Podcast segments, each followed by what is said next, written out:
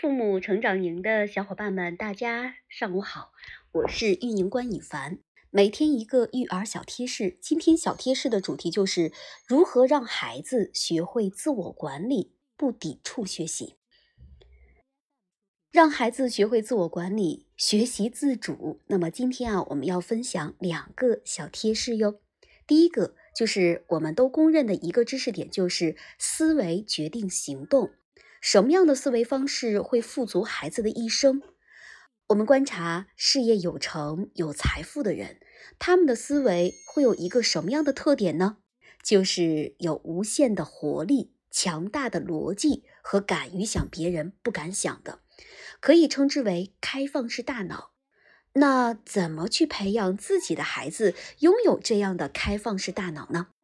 那么，首先我们要了解一下，父母要培养孩子的开放式大脑。开放式大脑能让人们轻松、灵活且保持理智，而防御式大脑呢，则容易让人们充满焦虑、不安，失去探索世界的激情。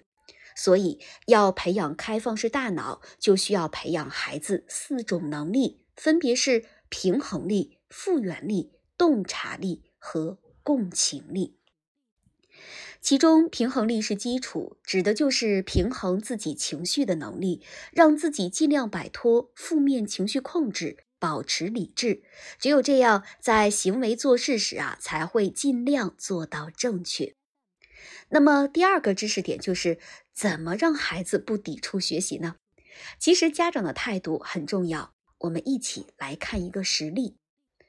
有个家庭，孩子刚上一年级，每天都不想写作业，妈妈也挺忙，一回家就叫孩子写作业，叫完后就忙自己不知所云的事情去了。过了一段时间，就在厨房里大声问孩子：“作业做了没有？”起初孩子还会说：“一会儿做。”那么有过几次这样的经历，孩子懒得回答了，故意没有听见，继续玩他的积木，画他的画。这个妈妈呀，就会气急败坏的跑过来说：“你马上把作业给我做了。”孩子就会说：“不做，我还想玩呢。”这种话总会激怒了妈妈。我告诉你，今天你不赶紧把作业做了，明天老师收作业，看你怎么办。然后妈妈就摔门而去。半小时后回来，一切照旧。后面我就不多说了。再来和大家分享一个案例。同一个问题，每天孩子都不想写作业，爸爸也挺忙。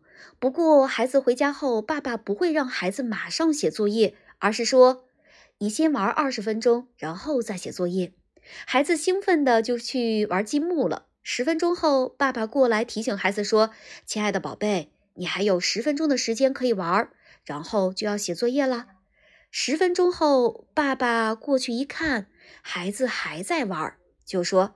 来，咱们该写作业了。停止你手边的工作。孩子说：“爸爸，你先等等，我把这个楼房搭好就来。”爸爸同意了。爸爸等着孩子完成手上的工作，牵着他离开了玩具的地方，来到书桌前，问孩子：“你打算先完成语文还是数学？”孩子做了一个选择。虽然孩子还是不愿意回家就主动写作业，但是未来的发展会是什么样呢？我相信啊，如果一直是爸爸在管理这个孩子，这个孩子迟早有一天会自觉完成自己的作业，可能是在小学中年级、高年级，甚至是初中二年级，早晚又有何妨？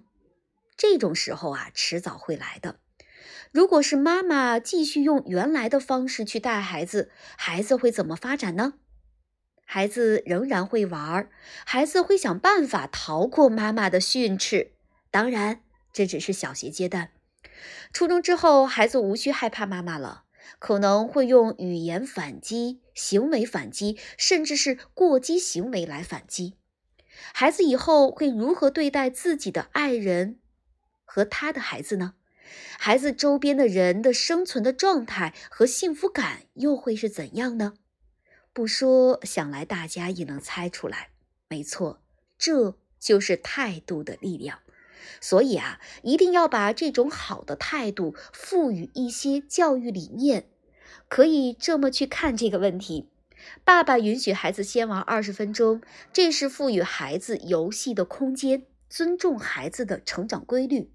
爸爸提前十分钟提醒孩子，是让孩子有一个提前的心理准备，不至于一下子面对不想做的事情发生冲突。那么时间到了，爸爸仍然同意孩子完成手中的工作，是尊重孩子的劳动成果，宽容孩子无法马上做到。爸爸最后牵着孩子到书桌边，请孩子选择先做什么，而不是反复说“现在你该做作业了”，也没有警告他要好好完成作业。这是给孩子什么呢？选择的机会，同时不给他压力，让孩子恐惧。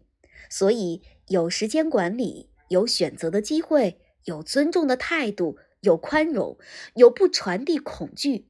我真的相信。这个孩子比另外一种教养方式所带来的状态好很多很多。孩子的心态、安全感、责任感、动机转移都会非常非常好。说白了呀，就是养孩子，就是把孩子当人对待。你没有权利去控制他，你没有权利去恐吓他。你只有义务去帮助他们做好，用人应该拥有的态度去对待他们。